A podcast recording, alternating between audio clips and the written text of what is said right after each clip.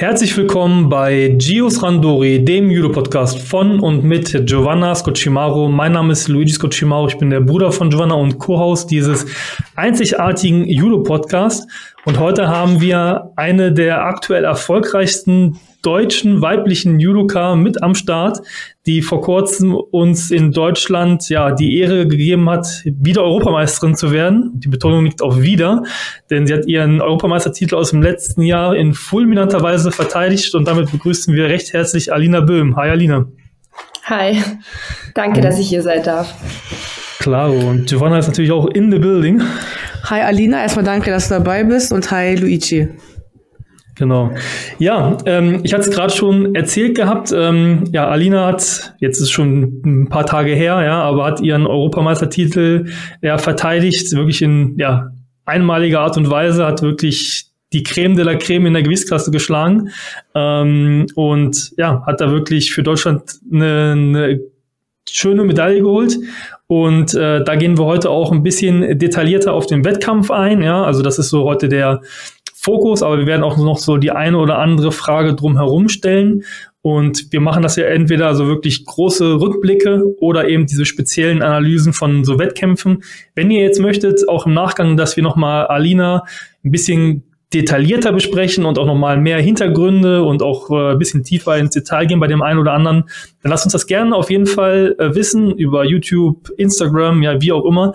Ihr wisst, äh, was gemeint ist. Aber jetzt ähm, ja, würden wir dir kurz die äh, Möglichkeit geben und den Raum geben, dich kurz vorzustellen, wer du bist, wie alt du bist, ähm, was du machst, ähm, woher du vielleicht Joanna kennengelernt hast, alles, was du sagen möchtest und so lange, wie du reden möchtest. Also hallo zusammen, mein Name ist Alina Böhm, ich kämpfe bis 78 Kilogramm, ich bin 25 Jahre alt, ich wohne in Köln. Ich habe Giovanna durch den DJB, also bei Lehrgängen kennengelernt. Früher waren wir auch in einer Gewichtsklasse bis 70 ja. Kilogramm. Ja, und da ich so gerne esse, bin ich jetzt 78 und äh, wir kämpfen auf Wettkämpfen nicht mehr gegeneinander, aber wir treffen uns noch regelmäßig auf Trainingslagern und Wettkämpfen. Genau, das stimmt. Ja, ich esse auch gerne. Ich habe leider muss ich nur abnehmen. Du hast das Glück, du, du hast ja genug Platz. Ähm, Fangen wir einfach mal direkt mit unserer Standardfrage an. Warum hast du mit Judo angefangen, Alina? Ähm, ich wurde quasi entdeckt beim Ferienprogramm. Ich habe dort mitgemacht, hatte super viel Spaß und habe die, Jung die Jungs reihenweise aufs Kreuz gelegt. Danach kam der Trainer zu meiner Mama und hat gesagt, er würde mir äh, einen Judoanzug geben, wenn ich denn zu ihm ins Wettkampftraining kommen würde, weil er großes Potenzial sieht und meine Mama war erst überrascht, aber ähm, dann bin ich hingegangen. Es hat gleich super geklappt. Ich hatte super viel Spaß und äh, dann kam schon die erste Medaille und dann, äh, keine Ahnung, wurde es irgendwie zu meiner Leidenschaft. Auch mal eine andere Story, die wir auch noch nicht so hatten. Interessant. ja, vor allem äh, Feriencamp hast du gerade gesagt gehabt. Wie, also das ist dann, ich meine, wie willst du Leute damals geworfen haben, wenn du noch mit Judo überhaupt keine Berührungspunkte hattest? Also stelle ich mir schwer vor. Ähm, es war Ferienprogramm, so hieß es bei mir zu Hause im Dorf. Man konnte sich da als Kind zu verschiedenen Sportarten oder zum Basteln oder zum Malen anmelden. Und ich habe mich damals für Judo angemeldet, weil ich das irgendwie cool fand. Und dort wurden uns halt so erste Tricks und ähm, erste Würfe gezeigt, wie man richtig fällt. Und zum Schluss natürlich wurde auch gekämpft und ähm, irgendwie hatte ich schon immer so ein inneres Kampfschwein in mir und ähm, das stimmt. Das wurde da quasi entdeckt. Ja, nicht schlecht. Ja, also wie gesagt, zu Hintergründen etc., wenn ihr da mehr haben wollt, wie gesagt, lasst uns das gerne wissen. Wir würden jetzt aber auch straight zur Europameisterschaft gehen, weil ich glaube, da gibt's auch genug zu erzählen. Um jetzt ähm, zu beweisen, dass du wirklich ein Kampfschwein bist. Genau. Und zwar ähm, bei der diesjährigen Europameisterschaft. Ähm, mit welcher Erwartungshaltung bist du in das Turnier gestartet und ist das auch vielleicht eine gewisse andere Erwartungshaltung, die du sonst hast oder haben würdest, weil du ja eben auch als Titelverteidigerin angereist bist? Also ganz klar war der Plan Titelverteidigung. Aber wer mich kennt, weiß, dass ich auf Wettkämpfe fahre und ich will immer gewinnen. Ähm, ich würde niemals auf einen Wettkampf ähm, nicht mit dem Ziel von einer Goldmedaille fahren. Ähm, ja, aber es war schon eine besondere Situation. Die EM war doch fast eineinhalb Jahre her.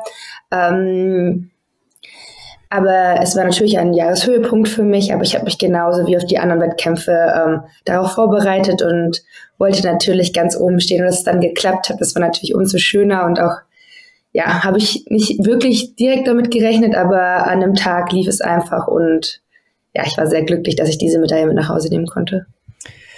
Hast du dir, bevor du in den Wettkampf reingegangen bist, eine bestimmte Taktik überlegt oder bist du einfach gesagt, so komm, um jetzt nochmal wieder auf das Kampfschwein so ein bisschen zurückzukommen, ich kämpfe einfach bis zum bitteren Ende, ich brauche hier gar keine bestimmte Taktik. Äh, genau, also wenn ich kämpfe, gebe ich 150 Prozent. Ich kann mich da nicht zügeln. Ähm, eine gewisse Taktik gibt es natürlich immer, die ist natürlich dann aber eher auf die Gegner abgestimmt und nicht mehr so auf das ganze Turnier. Aber ja, mein, mein Kampfschwein leitet mich da schon durch, durch das Turnier. Ja, du hast jetzt, äh, um da vielleicht nachzuhaken, du hast jetzt so ein paar Mal schon dieses Kampfschwein äh, erwähnt. Ähm, wie wie äußert sich das bei dir? Ja, oder Joanna, okay. aber du hast nicht gesagt gehabt, dass es nicht so ist. Ähm, aber wie, wie äußert sich das bei dir, dieser Kampfeswillen, sag ich mal? Und ähm, ja, äh, warum ist das so eine, so eine besondere Sache bei dir? Ja, dazu gibt's eine lustige Story. Ähm, Lorenz Trautmann war früher mein ähm, Junioren-Bundestrainer, auch der Bundestrainer von Giovanna damals. Und ähm, der hat damals zu mir gesagt, ach Alina, du hast das Gefühl von einem Wildschwein. Ähm, das hat er eher negativ gemeint, es ging ums Techniktraining. Und irgendwie hat mich das beschäftigt und ich habe auch mit meiner Mentaltrainerin da mal irgendwann drüber gesprochen. Und dann hat sie zu mir gesagt, naja, aber Alina, Wildschweine sind doch echt tolle Tiere, die sind super loyal, mutig und stark und aggressiv und das passt doch alles zu dir. Und seitdem ist das Wildschwein so mein spirituelles Tier. Und wenn ich auf die Matte gehe, stelle ich mir immer vor, ich bin ein Wildschwein. Crazy. Das ist aber süß. ich habe auch ein Wildschwein-Tattoo. Stimmt. Okay. Stimmt. An der Seite. Ja, ja. Auf Japanisch. Okay, crazy. Also dann geschrieben oder einfach das Wort ja, geschrieben? Ja, genau. Das heißt, Wildschwein auf Japanisch heißt Inoshishi und das habe ich quasi auf meiner Seite. Und die Japanerinnen fanden das auch ziemlich lustig in der Dusche, als wir im Japan-Trainingslager waren. Das glaube ich. äh, ja, genau. Also jetzt, äh, du hast ja schon so ein bisschen erzählt gehabt, wie du, ich sag mal, allgemein an das Turnier erstmal rangegangen bist. Und dann ist der erste Kampf da. Ähm, ich weiß nicht, wie es bei dir ist, aber Giovanna und mich, was uns da immer teilt, ist, diese Anspannung vor so einem ersten Kampf und äh, gefühlt ist das so der, der schlimmste Kampf, ja, weil weißt du selber, wenn man dann da irgendwie mal eine Sekunde nicht aufpasst und ich meine, das ist ja keine Kreismeisterschaft, da sind alles fähige Leute, die da sind, so dann fährt man nach Hause und äh, außer Spesen nichts gewesen. Und du hast dann, wie gesagt, den ersten Kampf gegen Vicky Verschere gehabt, aus Belgien, meine ich. Und du hast kurz vor Ablauf der Kampfzeit mit Ippon gewonnen durch Uranage. Ähm, ja, nimm uns da vielleicht einfach mal mit in diesen Kampf, wie der aus deiner Sicht verlaufen ist. Und war deine Anspannung vielleicht auch gerade aufgrund dieser Titelverteidigung so im Hinterkopf noch größer als sonst oder hast du überhaupt auch bei so einem ersten Kampf überhaupt keine Nervosität? Ähm, ich schaue mir natürlich immer die Listen vorher an, ähm, weiß, gegen wen ich schon vorher kämpfe. Ähm, zu meiner Gegnerin aus Belgien gab es nicht so viele Videos. Ich hatte nicht so wirklich Ahnung, was mich erwartet. Ich konnte die Auslage erahnen, aber hatte nicht ganz genau so ein ähm, großes Konzept, wo ich hätte anschauen können, weil es einfach keine Videos gab. Ähm, ist zum ersten jetzt erstmal kein schlechtes Zeichen, wenn das so ist. Aber ähm, man weiß natürlich nicht, was einen erwartet und die Videos waren sehr alt. Ähm, ich war natürlich sehr nervös. Für mich ist auch immer der erste Kampf irgendwie der schwierigste. Und vor allem bei der EM war es auch für mich sehr schwierig, irgendwie in den Kampf reinzukommen. Ich habe so gemerkt, alles war nicht so rund. Ich war sehr nervös. Ich würde es jetzt nicht auf die Titelverteidigung beziehen, einfach an dem Tag. Habe mich nicht ganz so wohl ähm, im ersten Kampf gefühlt, aber habe dann auch in dem Kampf langsam reingefunden. Ähm, ich habe zum Schluss noch einen ähm, Ipon geworfen, mit dem ich noch sehr zufrieden war. Und danach hatte ich so das Gefühl, okay, jetzt kann es losgehen.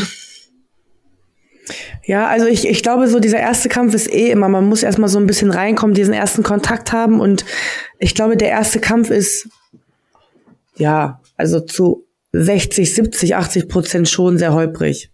Ich glaube, das ist einfach, weiß ich nicht. anspannen. Ja, eigentlich sollte es nicht so sein, aber es, es kommt sehr oft irgendwie vor, dass man erstmal ja. so einmal warm werden muss. Ja, ja, also auch vor allem, es ist ja auch immer unterschiedlich. Also mal kennst du einen und dann bist du, weißt du, okay, es wird ein harter Kampf oder du kennst die Leute nicht so gut, dann will man nicht so ein großes Risiko eingehen, weil man halt auch nicht weiß, was da überraschenderweise kommt. Man sich erstmal reinfinden muss. Aber Du hast dann ja trotzdem gut in den Kampf reingef äh, reingefunden, warst dann im Poolfinale und musstest gegen die aktuelle Weltmeisterin Inba Lanier kämpfen aus Israel. Also für dich ja auch ein bekanntes Gesicht. Und den Kampf hast du dann auch mit einem Haltegriff gewonnen. Wie war dieser Kampf aus deiner Sicht? Also sie ist ja auch sehr erfolgreich, sie hat das Masters gewonnen. Dann ist sie dieses Jahr Weltmeisterin geworden. Bist du irgendwie anders in den Kampf reingegangen oder hast du auch gesagt so, ist eigentlich mir egal, wer da vorne steht, ich will einfach nur gewinnen? Das auch, aber ähm, naja, ich kannte meine Gegnerin sehr gut, habe sie auf Trainingslagern getroffen. Wir haben uns dieses Jahr auch schon zweimal im Wettkampf gehabt. Das heißt, es war jetzt keine unbekannte Gegnerin. Ähm, Sie ist sehr bekannt für einen aggressiven Kampfstil und ich würde sagen, ähm, die fackelt nicht lange und greift direkt an. Meistens gewinnt sie ihre Kämpfe in der ersten Minute. Ja. Das heißt, ich wusste eigentlich ganz genau, was auf mich zukommt, konnte sie sehr gut einschätzen. Ähm, das letzte Mal hatte ich gegen sie gewonnen, aber auch das vorletzte Mal schon verloren. Das heißt, ich wusste ungefähr, hatte ungefähr einen Plan im Kopf, wie ich an die Sache rangehen werde. Ähm, ich habe mir einfach vorgenommen, mich nicht auf dieses Harakiri-Kämpfen am Anfang einzulassen, erst abzuwarten und sie im Griff zu kontrollieren und meine Chancen nutzen, wenn sie Fehler macht, weil wenn man sehr aggressiv und schnell gewinnen will und schnell angreift, passieren auch häufiger Fehler. Und darauf habe ich gewartet und ähm, ja, die Falle ist zugeschnappt und den Boden konnte ich sie festhalten. Ja, das ich weiß auch gar nicht, ich glaube, über sie gab es mal irgendwie so ein Video, wo sie, glaube ich, drei, vier Kämpfe oder drei Kämpfe innerhalb von einer Minute gewonnen hatte. Und das hatten ja so zusammengeschnitten.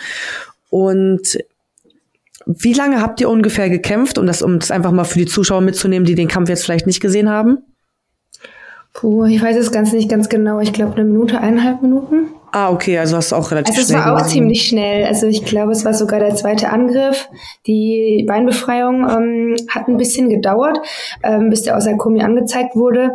Dementsprechend ähm, glaube ich, dass es vielleicht doch ein bisschen längere Kampfzeit war, aber es war schon ziemlich am Anfang. Ja. Aber wir haben auch schon länger gekämpft. Also ja. Das ist ja immer relativ aus, was heißt ausgeglichen, ne? Aber du hast ja auch gesagt, du hast mal, mal gewinnt sie, mal gewinnst du. Also mhm. es ist ja schon so ein bisschen, nicht, dass man sagt, ja, okay, sie wird definitiv diejenige sein, die gewinnt. Und das ist ja auch, glaube ich, auch immer schon mal ein positives Gefühl, wenn man mit dieser Einstellung in so einen Kampf reingehen kann. Definitiv. Wie gesagt, sie hat dieses Jahr schon sehr viel gewonnen. Ähm, hat sehr große Turniere gewonnen, was auch sehr beeindruckend ist. Das heißt, unterschätzt habe ich sie auf jeden Fall nicht. Nein, nein. Und ich hatte auch ähm, wie gesagt, Respekt, aber wie gesagt, jeder ist schlagbar. Ähm, du weißt ja selber, manchmal passen die Gegner gut zu einem, manchmal liegen sie einem nicht. Und ja. ähm, ich würde zwar behaupten, dass ich bestimmt nicht ihre Lieblingsgegnerin bin und das habe ich zu meinem Vorteil genutzt. Ja, aber man muss ja auch sagen, also du darfst dich ja jetzt auch nicht unterbuttern. Also du hast ja auch, wie gesagt, entsprechende Erfolge nachzuweisen. Und ich meine, ähm, vielleicht denkt sie auf eine gewisse Art und Weise genauso über dich, wie du über sie denkst. Also das kann ich mir auch vorstellen, weil du bist ja auch, es ist nicht einfach gegen dich zu kämpfen, es ist ja unangenehm und du bist ja halt auch, du bist sowohl im Stand als auch im Boden. Im Boden bist du halt auch, wie gesagt, sehr, sehr stark. Und das wissen ja auch viele, dass das deine Stärke ist. Und ähm, das ist ja zum Beispiel auch nicht unbedingt ihre Stärke. Ja, ich glaube, dass ich wirklich nicht ihre Lieblingsgegnerin bin. Ja, ähm, vielleicht um darauf noch mal ein bisschen genauer einzugehen, also nur wenn du möchtest, ja, also du hast so gesagt gehabt, dass du dir eben deine Strategie so gelegt hast. Ähm, was hast du dir so on Detail überlegt gehabt, also abseits davon, dieses Harakiri am Anfang nicht, nicht zuzulassen? Also hast du dir ja auch schon vorgenommen, eben im Boden stark hinterher zu gehen, weil das hat man auch gesehen gehabt, eigentlich durchs ganze Turnier, dass du im Boden, wie gesagt, auch viel gemacht hast. Oder hast du probiert, sie in bestimmte Situationen zu bringen im Stand? Also wie hast du es probiert, taktisch dann auch aus deiner Sicht noch zu, zu machen, quasi in dem Kampf? Wenn du es sagen möchtest, musst du natürlich ähm, nicht. Sie geht, sie geht sehr gerne eng. Sie fühlt sich sehr wohl in Body-Body. Ähm, wie gesagt, dieser Harakiri-Kampfstil, der aber auch einige Schwächen aufweist. Und mein wirklicher Plan war, zu warten, um die Lücke zu finden. Ähm, und dann meine Stärken auszupacken. Ähm, ich habe mich natürlich nicht komplett auf sie angepasst, aber ähm, es ist schon, es ist schon wichtig, dass man weiß, wie sich der Gegner verhält. Es ist sehr wichtig, sich vorher Videos anzugucken oder sie vorher einmal gefühlt zu haben. Und ja, es war auf jeden Fall klar, dass wenn wir im Boden sind, ähm, das mein Revier ist. Und ähm, ja, und ich dann versuchen werde, ähm, da auch ähm, abzusagen. Ja, genau so hat es ja dann auch zum Glück funktioniert. Ähm, ja, und dann warst du schon im, im Halbfinale, ja, gegen vom Namen her, sage ich mal, an äh, gegen die Leute, die du gekämpft hast. Also im Finale, um das vielleicht vorwegzunehmen, hast du gegen Alice Blandi, also Weltranglisten Erste gekämpft. Dann eben äh, vorher Poolfinale gegen Inba Lanier und dann eben gegen die Niederländerin Gousje Steenhuis, die vom Namen her, sage ich mal. Krüsje. Wie bitte? Krüsje. Ach so, also, ja, so okay, sorry. Okay. Okay. Das wusste ich nicht, sorry. Sorry, wenn Krusche jetzt zuhört, dass ich deinen Namen falsch ausgesprochen habe. Ähm, genau, also gegen sie, wie gesagt. Ähm, wie gesagt, vom Namen her etwas äh, nicht ganz so hoch angesiedelt, aber eine super erfahrene Kämpferin. Und man hat so das Gefühl gehabt, dass du echt so deine Schwierigkeiten hattest. Ne? Es war so ein Abnutzungskampf, sage ich mal, aber am Ende hast du natürlich äh, auch dominiert und warst deutlich aktiver. Ähm, ja, beschreibt mal, also wie gesagt, du hast dann am Ende im Golden Score über Strafen gewonnen gehabt. Beschreib einfach mal aus deiner Sicht, wie der Kampf lief und warum sie so eine starke Kontrahentin auch äh, ist oder gerade vielleicht auch, du hast ja auch vorhin beschrieben gehabt, es gibt so Gegnerinnen wie jetzt zum Beispiel bei dir, du passt ganz gut zum Kampfstil von Inbalanier, also dass das für sie wahrscheinlich schwierig ist, ähm, gegen, gegen Husjes, den Hus hast du dann auch, äh, ich glaube, dieses Jahr auch einmal verloren gehabt, glaube ich. Ähm, also ist auch ja eine gewisse Kontrahentin da. Warum, also was macht sie da auch so stark? Naja, eigentlich war das Halbfinale dieses Jahr bei der EM das Finale der letzten EM. Also letztes Jahr hatte ich sie dort im Finale. Ja. Ähm, Rüsch ist sehr erfahren, ähm, Linkskämpferin, physisch sehr stark. Ähm, ich kenne sie auch sehr gut, auch von Trainingslager, noch vor Wettkämpfen. Bei der WM habe ich leider nicht gewonnen. Ähm, es war einfach nicht mein bester Tag und ähm, zwischen den Kämpfen war wenig Zeit. Das heißt, dort ging mir in dem Kampf ein bisschen die Puste aus. Das heißt, ich musste dieses ähm, bei der EM das wieder gut machen und ähm, bin in dieses Rematch quasi gegangen. Ähm, ich habe mich versucht, an die neue Regeln anzupassen. Ähm, mittlerweile wird man sehr schnell bestraft, wenn man nicht greift oder nicht direkt angreift. Ich habe versucht, ähm, jetzt auch im Training das einzubauen, das zu integrieren, dass ich schneller angreife und auch beim Griffkampf besser darauf achte. Ich denke, ich habe in dem Kampf die Strafen und die Kampfrichter besser genutzt ähm, und mich besser auf das jetzige Judo und jetzige Regeln ähm, besser angepasst. Und ich denke, so konnte ich durch clever kämpfen den Kampf für mich entscheiden also was ich vielleicht noch ergänzen müsste, ich glaube schon, dass die Steenhus schon einen gewissen Namen auch hat, also auch relativ. Ja, ich wollte es auch sagen. Also, sorry, sorry Viele WM-Medaillen ja. und ähm, ja, Master-Medaillen hat sie auch, also sie ist schon echt eine starke. Ja, ja, sie, sie, ist, sie ist schon echt gut und ich erinnere mich auch, ihr musst auch häufig, ich glaube, dieses Jahr musstet ihr auch schon zweimal gegeneinander kämpfen. Kann das sein? Also ich weiß auf jeden Fall in nee, der erst einmal und Türkei auf jeden Jahr. Fall, ne? Nee, doch, ja, du hast recht. Ich, sorry, ja, dieses Jahr schon zweimal, auch zweimal, ja. Ja, dann jetzt mit dem zweimal, ne? Stimmt. Ja. Ich dachte davor auch nochmal. Nee, okay, nee. in Türkei und dann jetzt bei der EM. Weil in der Türkei musste also dreimal, du hast okay. recht. Weil in der Türkei weiß ich, musstet ihr um Kampf um Platz drei. Ja. Aber bei der WM erinnere ich mich tatsächlich gar. War es dann im Viertelfinale? Genau. Ah, okay. Okay. Also sorry, aber, wenn ich das jetzt nochmal so, äh, ne? also klar, es ist jetzt aber im Vergleich zu, also aktuell zumindest, wenn man die Weltrangliste sieht, da sind jetzt, sag ich mal, würde ich sagen, Belandi und äh, Lanier so ein bisschen höher, aber klar, äh, wie gesagt, äh, das gilt natürlich da auch, also wer bei der EM da im Halbfinale steht, äh, ja, da muss man schon einiges mitbringen für. Ja, nee, wir wollten jetzt noch ihre Leistung, ich wollte jetzt ihre Leistung nicht ganz unterbuttern, ne? Also es war jetzt eher so ein bisschen so, ja, die, die macht mal so ein bisschen was und diesmal so ein bisschen unangenehm, aber nein, die ist schon, also die Erfahrung spielt auf jeden Fall auch mit, aber die ist auch schon nicht ohne, sagen wir so. Natürlich, sehr kräftig. Ja, ja, genau. Ähm, kommen wir zu einem Finale. Da musstest du gegen die Italienerin Alice Belandi kämpfen, also die ja auch in der 78 Kilogramm Gewicht hast du sehr durchgestartet, ist auch sehr, sehr viele Erfolge schon nachweisen kann. Und nimm uns mal auch bei diesem Kampf mit. Also du hast ja die Ochigari-Wertung kurz, also quasi fast auf diesen Schlussgong geworfen. Was für Emotionen waren das für dich? Hattest du vielleicht Angst, dass sie nochmal die Vasari-Wertung irgendwie wegnehmen? Weil man hat ja auch gesehen, du hast dich sehr gefreut, deine Emotionen. Also ich kann es komplett verstehen und die Vasari-Wertung ist auf jeden Fall gerechtfertigt. Aber ja, wie war der Kampf für dich? Auch mit den Shido-Verteilungen? Ähm, ja, äh, auch äh, Alice und ich haben uns auch schon sehr oft begegnet. Also, also vor allem, wir kennen uns seit wir 18 sind. Mein ersten Kampf hatte ich 2015 gegen sie, also ich kenne sie sehr gut. Ähm, wir haben uns beide sehr weiterentwickelt. Wie gesagt, beide eine Gewichtsklasse hoch. Ähm, und dass wir uns da im Finale wieder treffen, ähm, äh, war auch sehr spannend, weil letztes Jahr bei der EM haben wir uns im Halbfinale getroffen.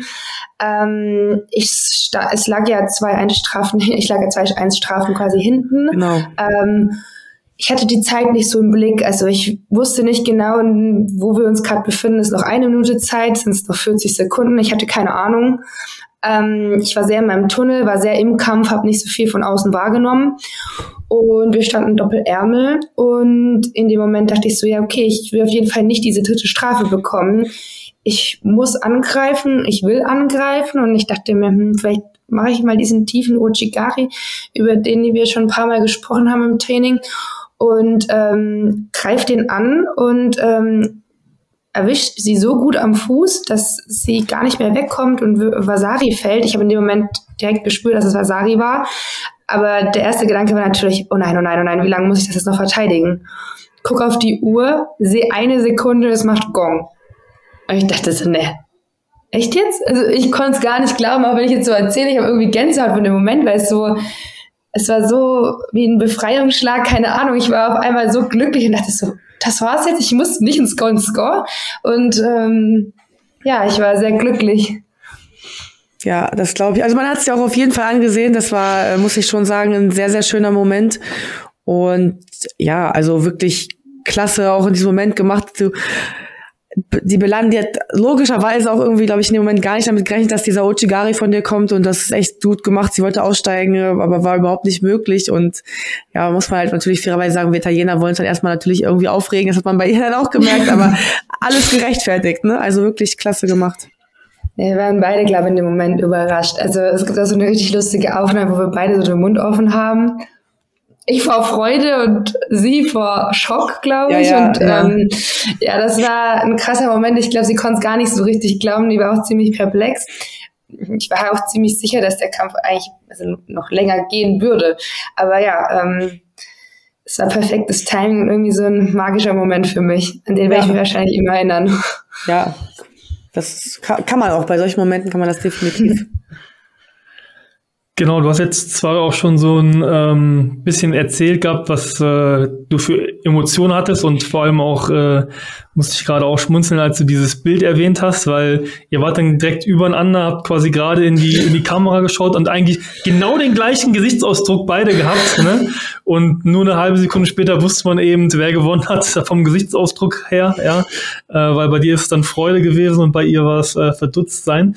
Aber was bedeutet dir dann auch diese, diese Titelverteidigung, weil wenn du da eben unterwegs bist als Europameisterin, als amtierende Europameisterin, dann ist man ja auch immer so ein Stückchen die Gejagte, wenn man auch so ins Feld reingeht, auch wenn das jetzt nicht, also vom Standing her, dass du dann irgendwie als Erstgelistete reinkommst. Ja, aber du bist natürlich trotzdem die Titelverteidigerin.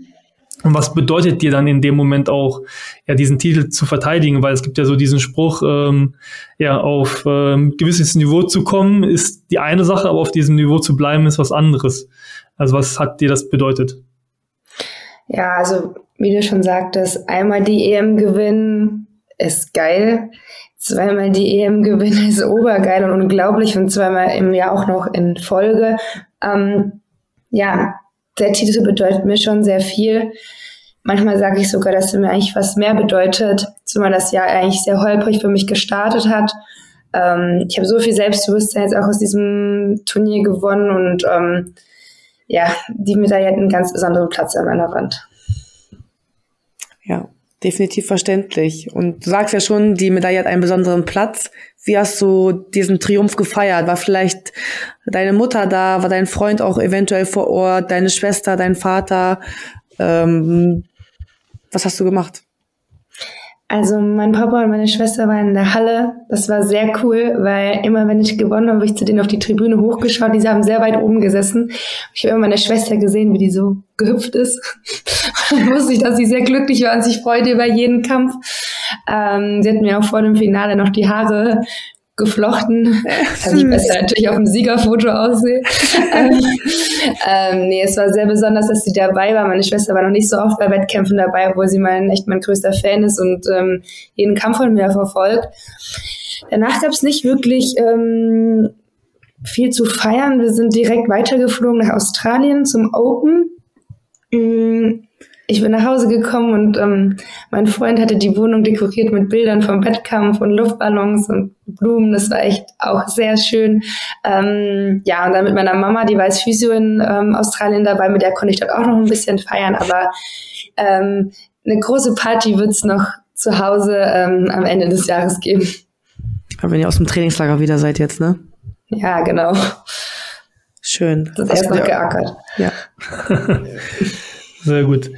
Ähm, ja, jetzt haben wir quasi schon äh, das Turnier so, so weit besprochen, aber wir wollen noch ein paar ergänzende Fragen auf jeden Fall dazu zu geben. Ähm, es ist ja auch im Turnierverlauf so ein bisschen, äh, also wenn man jetzt das erste Mal dich hat kämpfen sehen, so auch hat man gemerkt gehabt, was sind so deine, ich sag mal, Sachen, die du häufig machst, was zeichnet dich so im Kampf aus? Aber wie würdest du dich jetzt auch selber beschreiben, beziehungsweise deinen Judo-Stil beschreiben? Also, was hast du so für Lieblingstechniken, Stand oder Boden? Also da ja, kann man ja auch sagen, hast du ja auch im Boden was ja sehr stark. Ähm, trainierst du das besonders zum Beispiel? Und äh, wie gehst du so an diese Kämpfe rein und vielleicht auch äh, in Verbindung mit dem Wildschwein, wie du ja gesagt hast, äh, was äh, zeichnet dich da einfach als im Kampfstil aus und wie würdest du dich da selbst beschreiben? Ähm, ich würde sagen, ich bin ein sehr kraftvoller Kämpfer. Ähm, so Kraft ist so meine Disziplin und auch meine Stärke, die ich sowohl im Stand als auch im Boden sehr gut nutzen kann. Ähm, ich bin jetzt im Kraftraum nicht die Stärkste, aber irgendwie habe ich das Gefühl, auf der Matte kann ich so meine Kräfte am besten entfesseln. Ähm, ich würde sagen, auch eine meiner größten Stärken ist, dass ich eine der unangenehmsten Kämpferinnen bin, die es so gibt.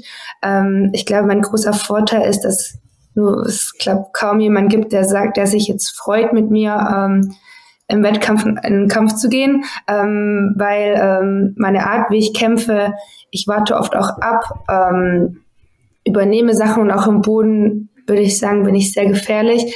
Das heißt, es, ich, ich, ich lauere immer so ein bisschen und ich glaube, dass ähm, ja nicht, also die meisten Judokas das nicht so cool finden ähm, und ich würde noch denken, eine große Stärke von mir ist meine Griffkraft und mein Griffkampf. Ähm, ja, weil ich sehr gut oft den anderen das Judo kaputt machen kann. Griffkampf kann ich auf jeden Fall bestätigen. okay, und ähm, so also nur wenn du es sagen möchtest, aber so bestimmte Techniken, die du gerne machst, auf die du besonders hinarbeitest. Also bei Joanna zum Beispiel als Vergleich ist ja, die probiert sehr viel mit den Füßen, um dann die Leute eben in die Situation zu bewegen, dass sie da ihre großen Techniken machen kann. Ogoshi, Uchimata. Wie ist das bei dir? Also ähm, ja, hast du da bestimmte Techniken, die du dann machst, wenn du dann erstmal den Griff von den anderen zerstört hast? Genau. Ähm ja, das weiß ich natürlich von der Giovanna. Ähm, na, Füße ist nicht so mein Ding. Ich würde sagen, dass Gio und ich auch, also im Bereich auf Kondi und Kraft auch ziemlich unterschiedlich sind. Ähm, krass, ich bin auch gar kein Kondi-Monster. ähm, aber ja, ähm, Hüfte, so wie Giovanna mag ich auch sehr gerne. Ogashi äh, ist meine erst erlernte Technik und immer noch meine Haupttechnik. Ich liebe es, auf zwei Beinen zu stehen. Ähm, ja, ich würde das, glaube ich, als meinen Lieblingswurf bezeichnen. Wir wollen noch mal so ein bisschen in das Thema Boden eingehen. Ähm, wir haben vor kurzem, also was heißt vor kurzem, ein Monat ist glaube ich schon her, an unsere Community so ein paar Fragen gestellt. Und wie wir alle wissen, ich bin natürlich keine Bodenratte, ich bin das komplette Gegenteil. Und es kam die Frage auf, welche Technik oder welcher effektiver Umdreher für den für die Altersklasse U13, U15 gut sein könnte. Hättest du da eventuell eine Idee, die wir unserer Community mit an die Hand geben können? Oder bist du gerade so, boah, nee, ich wüsste jetzt gerade gar nichts, äh, mir fällt da nichts ein? Oder wir haben ja auch schon gesagt, wir werden eventuell ein paar Kampfszenen einblenden. Vielleicht kannst du auf diese Kampfszenen hinweisen. Nimm uns da einfach mal mit. Ähm, witzigerweise habe ich meine Spezialtechnik im Boden, das ist natürlich auch ein Umdreher. Den habe ich auch in der U13 oder so, ähm, damals bei Trixie Kestle gelernt. Ähm, der ist auch bis heute meine Spezialtechnik und ich würde auch sagen, ich habe äh, sehr, ich glaube, sehr, sehr viele Kämpfe mit ähm, diesem Umdreher gewonnen. Ähm, ich, es gibt leider keinen ähm, wirklichen Namen für, für diese Technik. Ich sage ihn immer so, ähm, ich umwickel den Arm mit so einer Art Schlinge. Ähm, vielleicht finden wir ein Video, wo ich den mache. Äh, auf jeden Fall nähere ich mich von hinten an, lege den Arm äh, mit der eigenen Judojacke vom Gegner fest. Und anschließend bin ich sehr variabel, habe sehr verschiedene Lösungsmöglichkeiten, wie ich dann ran weitergehe. Ähm, ich sage ganz oft, irgendwie ist für mich ähm, Boden wie so eine Art äh, Puzzle oder Rätsel. Das Coole ist, dort man kann sich Zeit lassen und Kraft ist, ist ein wichtiger Faktor, den man dann dort nutzen kann. Und ähm, es schließt sich ein Weg oder eine Richtung, in die man drehen kann, öffnet sich ein anderer Weg. Das heißt für mich, das ist wie so ein großes Rätsel. Und ich mache ja auch super gern Bohnenrandori und Bohnentechnik. Ähm, ja. Ja, wir, wir können einfach mal gucken. Fällt dir gerade vielleicht zufällig ein, ein Kampf ein, wo du diese Technik auf jeden Fall gemacht hast? Ist jetzt zwar ein bisschen schwierig, aber ich glaube, gegen Inbalanier bei der EM letztes Jahr. Mhm. Ähm, ach, ich würde noch mal nachgucken und dir vielleicht äh, welche schicken. Ich bin mir nicht ganz sicher. Bei manchen weiß ich vielleicht auch nicht gerade den Namen. Ja, ach, alles gut. Ist kein Problem. Ja, ähm, ah ja, gegen Sampaio, oh, sorry, mir fällt auch ein. Alles gut. Ähm, ich glaube gegen ähm, Sampaio aus Portugal letztes Jahr beim Grand Slam in Tel Aviv, nee, 2021 beim Grand Slam in Tel Aviv. Wir gucken. Ja, das finde ich. Okay, ähm, vielleicht noch äh, ergänzend dazu allgemein, ähm, bevor wir dann äh, übergehen zu den nächsten Fragen. Ähm, woher kommt diese Vorliebe zum Boden? Also das ist äh, für mich. Ich kann es äh, nicht verstehen. Ja, also da unten so eng und äh, ja, äh, tut weh und statt schön aufrecht und jemanden schön hochzuschmeißen, der dann schön tief runterfällt, ja, weiß ich nicht. Das ist irgendwie mir persönlich lieber, aber äh, wie, wie kommt diese Vorliebe zum Boden? Wie kann man die entwickeln? Das weiß ich tatsächlich nicht, aber mir hat das einfach schon immer, seit ich klein war, sehr viel Spaß gemacht. Ähm, wie gesagt, ich mag es, dass es dort langsam ist, dass man da mehr Zeit hat zu denken. So viel kann man da jetzt auch nicht denken, aber man hat mehr Zeit, sich so einen Lösungsweg zu erarbeiten. Und diese Rätsel und diese, Lös diese verschiedenen Lösungswege und dass es so viele Möglichkeiten gibt, die finde ich super spannend und ähm, ja, deswegen kann ich nicht verstehen, wie man es nicht mögen kann. Ja, also wie gesagt, ein paar Gründe habe ich gerade gesagt gehabt, eng und aber gut, äh, wollen wir nicht, nicht weiter ins Detail drauf eingehen, aber finde ich sehr spannend, wie du das ähm, beschrieben hast, metaphorisch äh, auch mit, mit diesem Rätsel. Also finde ich schon interessant. Äh, mein Rätsel ist, wie kann ich es am besten schaffen, da so schnell wie möglich rauszukommen. Ähm, aber gut, kommen wir äh, ja zur nächsten und schon auch vorletzten Fragen tatsächlich. Also wir sind hier sehr gut durchgekommen. ähm, und zwar stehst du ja in einer gewissen Konkurrenzsituation auch in deiner Gewichtsklasse. Also nicht nur international, sondern wir haben ja jetzt auch schon gesehen gehabt, gegen was für starke Athleten du hast. Also 78 Kilo ist ja auch wirklich ähm, stacked, kann man sagen, sondern auch, also national hast du wirklich auch äh, große Konkurrenz. Und äh, vor allem eben Anna-Maria Wagner.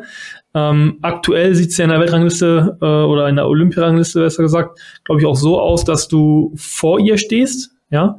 Ähm, wie hart ist, ist so dieses Duell, was, was du hast? Und wie ist auch eure Beziehung in so einer Konkurrenzsituation? Weil wir kriegen auch dann häufig so die Fragen, so ja, ähm, Team Deutschland, das sieht alles so harmonisch aus, ist das nur so gestellt oder ähm, also klar ist es eine Konkurrenzsituation, aber wie gesagt, wie kannst du es beschreiben? Und vor allem, was sind auch deine nächsten sportlichen Ziele? Ähm, ja, wie jede Situation im Leben hat alles halt Vor- und Nachteile. Ähm, diese Konkurrenzsituationen, die wir haben, beschreiben auch viele als Luxussituationen, weil egal wer von uns das Rennen macht, wir haben ähm, auf jeden Fall eine Medaillenhoffnung in der Gewichtsklasse. Allerdings, ähm, ja, haben wir halt, ist der große Nachteil, dass nur eine fahren darf. Der große Vorteil ist, wir trainieren beide in Köln, sind beide in einer Trainingsgruppe. Wir können voneinander profitieren, uns gegenseitig besser machen. Ähm, man hat sonst nicht immer die Möglichkeit, ähm, ähm, keine Ahnung, mit der Weltspitze jeden Tag ein Randori zu machen.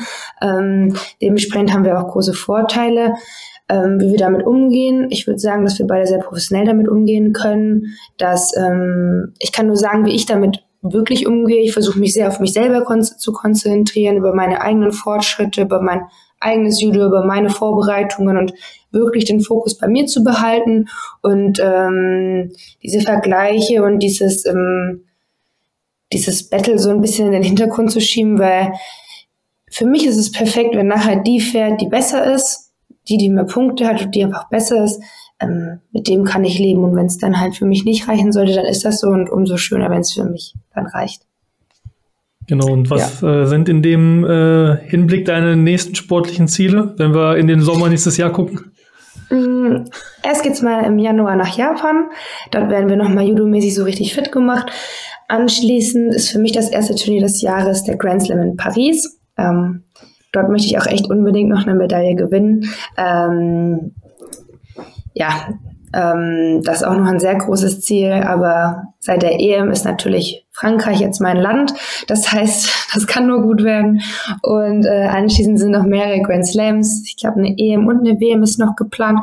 Äh, vor Olympia, soweit ich weiß. Ähm, es gilt jetzt noch die besten möglichen Qualifikationspunkte zu sammeln und wie gesagt ähm, im Olympia-Ranking vorne zu bleiben. Ähm, das ist mein großes Ziel und trotzdem ist mein alleroberstes Ziel, Spaß zu haben, den Weg zu genießen und einfach ähm, Judo und das Leben als Profisportler zu genießen.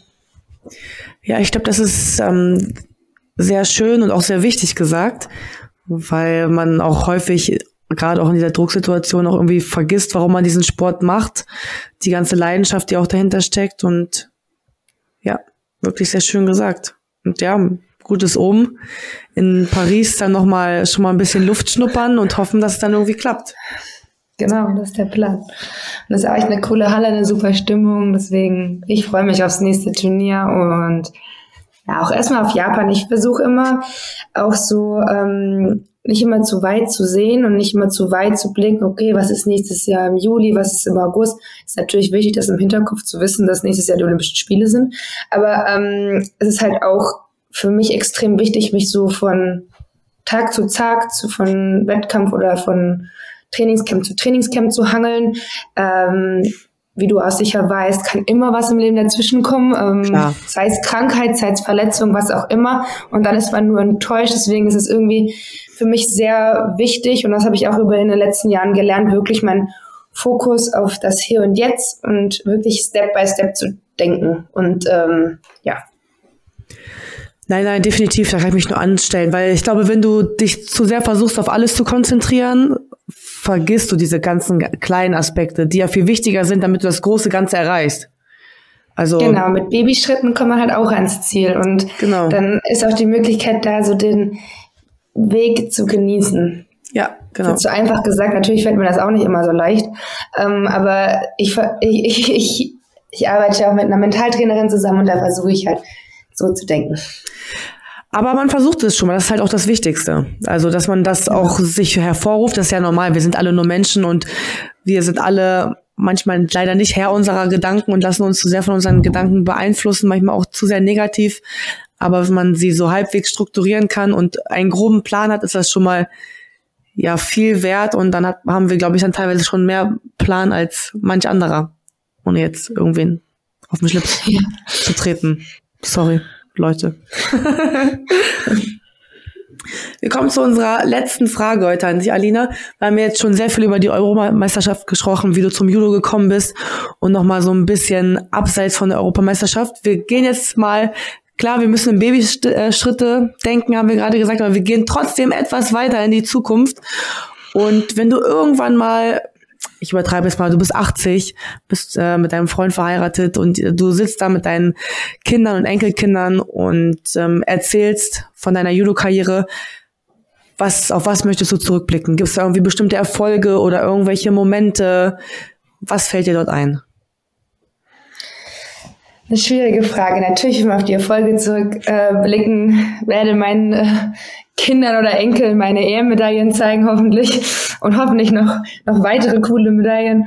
Ähm, aber ja, ich würde, glaube gerne zurückblicken auch auf die Zeit ähm, mit diesen ganzen Menschen, die man durch Judo kennengelernt hat. Ich habe selber meinen Freund durch Judo kennengelernt. Die wichtigsten viele der wichtigsten Menschen in meinem Leben sind vom Judo. Ich möchte gerne auf diese Zeit zurückblicken und auf dieses Besondere, was wir Athleten erleben dürfen durch unseren Sport, die vielen Reisen, die wir unternehmen durften, in den vielen Ländern, in denen wir sein durften. Ähm, wir sind uns wahrscheinlich manchmal unserer privilegierten Situation gar nicht so bewusst, ähm, was wir eigentlich schon alles erlebt haben, was ich jetzt schon mit 25 Jahren erlebt habe. Ähm, ich glaube, auf diese Zeit, auf dieses Athletenleben einfach gern zurückblicken und die lustigen Geschichten, wo auf dem Zimmer passiert sind, erzählen oder wo man mal ja. zusammen in der Stadt war. Ich glaube, das ist so das, an was ich mich gerne erinnern möchte. Ja, doch, ich glaube, es ist schön. Ich glaube, weil die Erfolge sind dann natürlich da und die kann man auch zeigen, aber am, darüber freut man sich natürlich auch. Aber am Ende sind auch die ganzen, ja, das stimmt, die ganzen Erlebnisse, die man zusammen hatte, machen dann auch schon einiges aus. Definitiv. Ich habe hab jetzt schon sehr viele lustige Momente gesammelt, die ich gerne noch später erzählen werde. ja, das stimmt. Mit dir wird Ich freue mich auf viele mehr. Ja, ähm, vielleicht bevor wir dann zu unserem Fragenhagel übergehen und äh, du jetzt schon so dieses Lächeln bei diesen lustigen Geschichten hattest, hast du vielleicht eine, die du hier schon mal vorab teilen möchtest? Ein bisschen äh, auf dem falschen Fuß jetzt, wenn nicht, äh, können wir gerne weitergehen. Puh. Also die, Keine sonst, Ahnung. sonst war die Wildschwein-Story war auch schon echt gut, ich bin ehrlich. es gab schon viele lustige Situationen. So direkt die eine fällt mir jetzt nicht ein. Ähm, ja, aber wenn so viele Mädels auf einem Haufen sind und, und da gibt es ja immer irgendwas zu gackern und zu lachen. Ähm, aber so eine bestimmte Situation fällt mir jetzt so spontan einfach nicht ein. Okay, kein Problem. Ja, wie gesagt, jetzt ähm, gehen wir aber auch gleich über in den Fragenhagel. Da brauchen wir dann auf jeden Fall ein bisschen äh, die Spontanität. Ähm, aber an der Stelle auf jeden Fall erstmal vielen, vielen Dank nochmal, Alina, für fürs Interview und vor allem äh, dafür, dass du für Judo Deutschland immer so, ja, äh, ich sag mal, man kann sich darauf verlassen, dass du uns hier immer gut vertrittst und äh, ja, wie gesagt, einer unserer absoluten Top-Athleten bist. Und äh, alle, die die jetzt zuhören, ähm, ja, auf jeden Fall, ich würde das Instagram-Profil von Alina auch verlinken oder wir würden es verlinken. Und äh, schaut da auf jeden Fall vorbei, äh, folgt ihr, lasst ein bisschen Liebe für Alina da. Ja, wir müssen hier in Judo Deutschland äh, zusammenhalten, ja. Und ähm, ich glaube, da werden noch einige spannende Dinge in deinem Leben auch passieren und vor allem auch in deinem Judo-Leben. Also von daher seid ihr auf jeden Fall mit dabei. Und ähm, ja, wir würden jetzt, wie gesagt, über in den Fragenhagel gehen. Alina, wenn du ready bist. Ich bin bereit. Sehr gut. Also Sommer oder Winter? Sommer. Ich liebe, wenn es warm ist. Hier in Lanzarote ist die Sonne super. Besser geht's glaube nicht. Ich, glaube ich dir. Gut. Äh, Ippon durch Wurf oder Submission? Sorry, was ist Submission? Umdreher. Also, Boden. Genau. Achso. Oh, jetzt ist mein AirPod rausgefallen. Ich mag den Boden tatsächlich mehr, weil, also Submission dann, weil wenn ich jemand festhalte, das alles kontrolliert, wenn es 20 Sekunden sind, ist es Ipon. Da muss ich mir keine Gedanken machen, ob ich vielleicht doch ein Vasari bekomme. Okay. Jetzt, äh, wie du dir vielleicht denken kannst, eine der wichtigsten Fragen überhaupt, die wir heute stellen könnten. Äh, Ananas auf Pizza, ja oder nein? Nein. Alina, a real one. wir, wir, wir laden doch die richtigen Leute ein. Ja, genau, wir wussten, wir können uns auf die Italiener. genau. Ähm, welche lebende oder tote Person würdest du gerne einmal treffen? Wenn wir schon so im Judo sind, ich glaube gerne Michaela Harrison. ich finde sie sehr cool, eine sehr beeindruckende Person und ähm, sie war nicht nur Olympiasiegerin, sie ist jetzt auch im MMA krass erfolgreich. Ich finde ja. sie auch ein, ein, richtiges Kampfschwein. Ich glaube, mit der würde ich mich mal gern treffen. Nice, ja. Und vielleicht mal Randori machen, wenn sie Zeit hat. Ja, auf jeden Fall. Das würde ich auch, das würde ich auch gerne sehen. Ich bin ehrlich. Die habe ich, die hab ich verpasst. Ich weiß nicht. Ähm, ich war damals, als sie noch gekämpft hat, ähm, noch nicht auf diesem Niveau und auf dieser Ebene, geschweige denn ihrer Gewichtsklasse. Aber ach, das, das hätte ich schon echt gerne mal gemacht. Das hätte ich auch gerne im Boden gesehen. Ich bin ehrlich. das wäre auch spannend. Ja, ähm, die nächste Frage. Welches verborgene Talent hast du? Puh. Sch schwierig. Da muss ich jetzt selber kurz nachdenken. Ich habe verborgene Leidenschaften, aber ich bin nicht besonders gut drin. Ich backe sehr gerne, aber ähm, ich, ich bin nicht sonderlich gut darin oder so. ich lese sehr gerne, aber ähm, so bis die Zeit halt erlaubt. Ähm, aber ja, ich würde es jetzt nicht als mein ähm, verborgenes Talent bezeichnen. Nehmen wir okay, auch erstmal, ja, ist kein Problem. Ich komme zum Beispiel gar nicht zum Lesen. Also ich, wenn ich das letzte Mal ein Buch angefasst habe, äh, von daher kann das, ist das auch schon ein Talent für mich. Ähm, wer ist der oder die lustigste Judoka für dich in der Nationalmannschaft? Samira. Er ist einfach so, ich glaube, das sagt jeder, oder? Ich weiß nicht. Ja. Ich kenne Samira schon so lange und äh, einer meiner engsten Freundinnen, mit der gibt es auch immer was zu lachen. Und selbst wenn sie äh, was nicht so Lustiges sagt, ihre, ihre Lache und ihre Stimme ist einfach Grund genug, um zu lachen. Ihr Lachen ist einfach ansteckend. Das stimmt. Ähm, bleiben wir gleich mal bei den Kollegen aus der Nationalmannschaft. Ähm, welche Person aus der Nationalmannschaft würdest du nicht als Babysitter für deine Kinder engagieren? Puh. Vielleicht Jana Ziegler, die kommt immer ein bisschen auf äh, wilde Gedanken. äh, vielleicht, ich glaube, ich will Jana Ziegler mit meinen Kindern lassen. Okay. Ähm, wollen wir gar nicht mal ins Detail gehen, ja. Aber es bleibt zu stehen, sehr gut. Ähm, was ist deine Lieblingsurlaubsdestination? Schwierig. Ich, ich bin gerne im Urlaub. Ich bin gern für viel im Urlaub. Ich reise sehr gerne. Ähm, ich glaube, ich war letztens erst in Australien. Australien ist echt ein wunderschönes Land. Ähm, aber was so wirklich mein Wunsch hat, wo ich jetzt gerne mal hingehen würde, wäre äh, tatsächlich Kanada. Ja. Da war ich mit dem Judo noch nie und das ist so ein Land, wo ich unbedingt gerne mal sehen würde. Allgemein das Land oder eine bestimmte Stadt? Vancouver, Toronto? Vancouver. Vancouver, okay, nice. Ähm, wenn du eine Superkraft haben könntest, welche wäre das?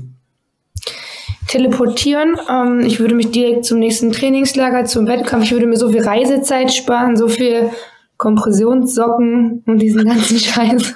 Ich würde mich mit meinem Gepäck direkt rüber teleportieren und wieder zurück. So kann ich an einem freien Tag vielleicht auf dem Lehrgang mal nach Hause. Ich glaube, das wäre schon ziemlich sinnvoll. Ja, bisher teleportieren ist eine sehr beliebte Antwort bei der ja, Frage gewesen. Ja, wird immer ja. beliebter. Dann merkt man mal, wie viel wir reisen. Ja. ja. Und last but not least, ich heiße Alina Böhm und ich bin ein Wildschwein. Sehr gut. Es fängt damit an und es hört damit auf. Richtig. Ja, äh, mega. Also Alina, wirklich vielen, vielen Dank für, für das Interview, für die Zeit, die du dir genommen hast und äh, ja, dass du diese Insights gegeben hast. Ich glaube, es ist super, super wertvoll ähm, für alle, die, die jetzt hier zuhören, äh, diese Insights von, von euch Top-Leuten, von, von dir zu bekommen. Ja, weil ähm, ja, wann hat man schon mal diese Möglichkeit, so ins Detail zu gehen mit Beschreibungen, wie man zum Beispiel, wie, wie du erklärt hast, wie man direkt bei Bodentechniken rangeht. Also von daher vielen, vielen Dank für deine auch Offenheit, die du gebracht hast. Und wie gesagt, ähm, das Instagram-Profil von Alina ist in den Show Notes oder in der Videobeschreibung, wo auch immer ihr gerade hört, guckt, wie auch immer. Geht auf jeden Fall bei ihr vorbei, ja, weil sonst trifft euch der Blitz beim Kacken und lasst Liebe für sie da. Und ähm, ja, in dem Sinne, Giovanna, du kannst auch noch mal ein paar abschließende Worte da lassen und das letzte Wort äh, ist diesmal auf jeden Fall für Alina da. Ich weiß zwar gerade nicht, wie du auf dieses Sprichwort gekommen bist, aber okay. ähm, ja, vielen, vielen Dank, Alina. War echt ein klasse Interview. Wirklich, wie Luigi auch gesagt hat, sehr, sehr schöne Einblicke. Und auch danke, dass du unserer Community hilfst, ein bisschen was im, im Boden zu lernen, weil ich, ähm, ja, ich bin da kein Wildschwein, ich bin da nämlich eine faule Sau. Und ähm, wie gesagt, ja, vielleicht haben wir nochmal die Chance, dich irgendwann zu einer anderen Interviewfolge einzuladen. Vielen, vielen Dank. Und ja, jetzt wünsche ich euch erstmal natürlich noch ganz, ganz viel Spaß auf Lanzarote und genießt auf jeden Fall die Sonne und bringt ein bisschen Sonne mit. Das machen wir. Morgen haben wir erstmal Pausetag. Da wird jetzt schön am Pool gelegen. Wir haben echt hart gearbeitet die letzten drei Tage und äh, ja, ich versuche echt die Sommer noch ein bisschen zu genießen, bevor es jetzt wieder ins kalte Deutschland geht. Ja. Also danke, dass ich hier sein darf. Hat super viel Spaß gemacht. Und ja, vielleicht hören wir uns ja mal wieder. Genau. Sehr und äh, ja, in dem Sinne, für alle Zuhörer, seid weiter fleißig, macht weiter Judo, äh, schaut euch ein bisschen was ab, seid auch ein bisschen Wildschwein wie Alina. Und in dem Sinne, bis zur nächsten Folge. Ciao. Bis bald.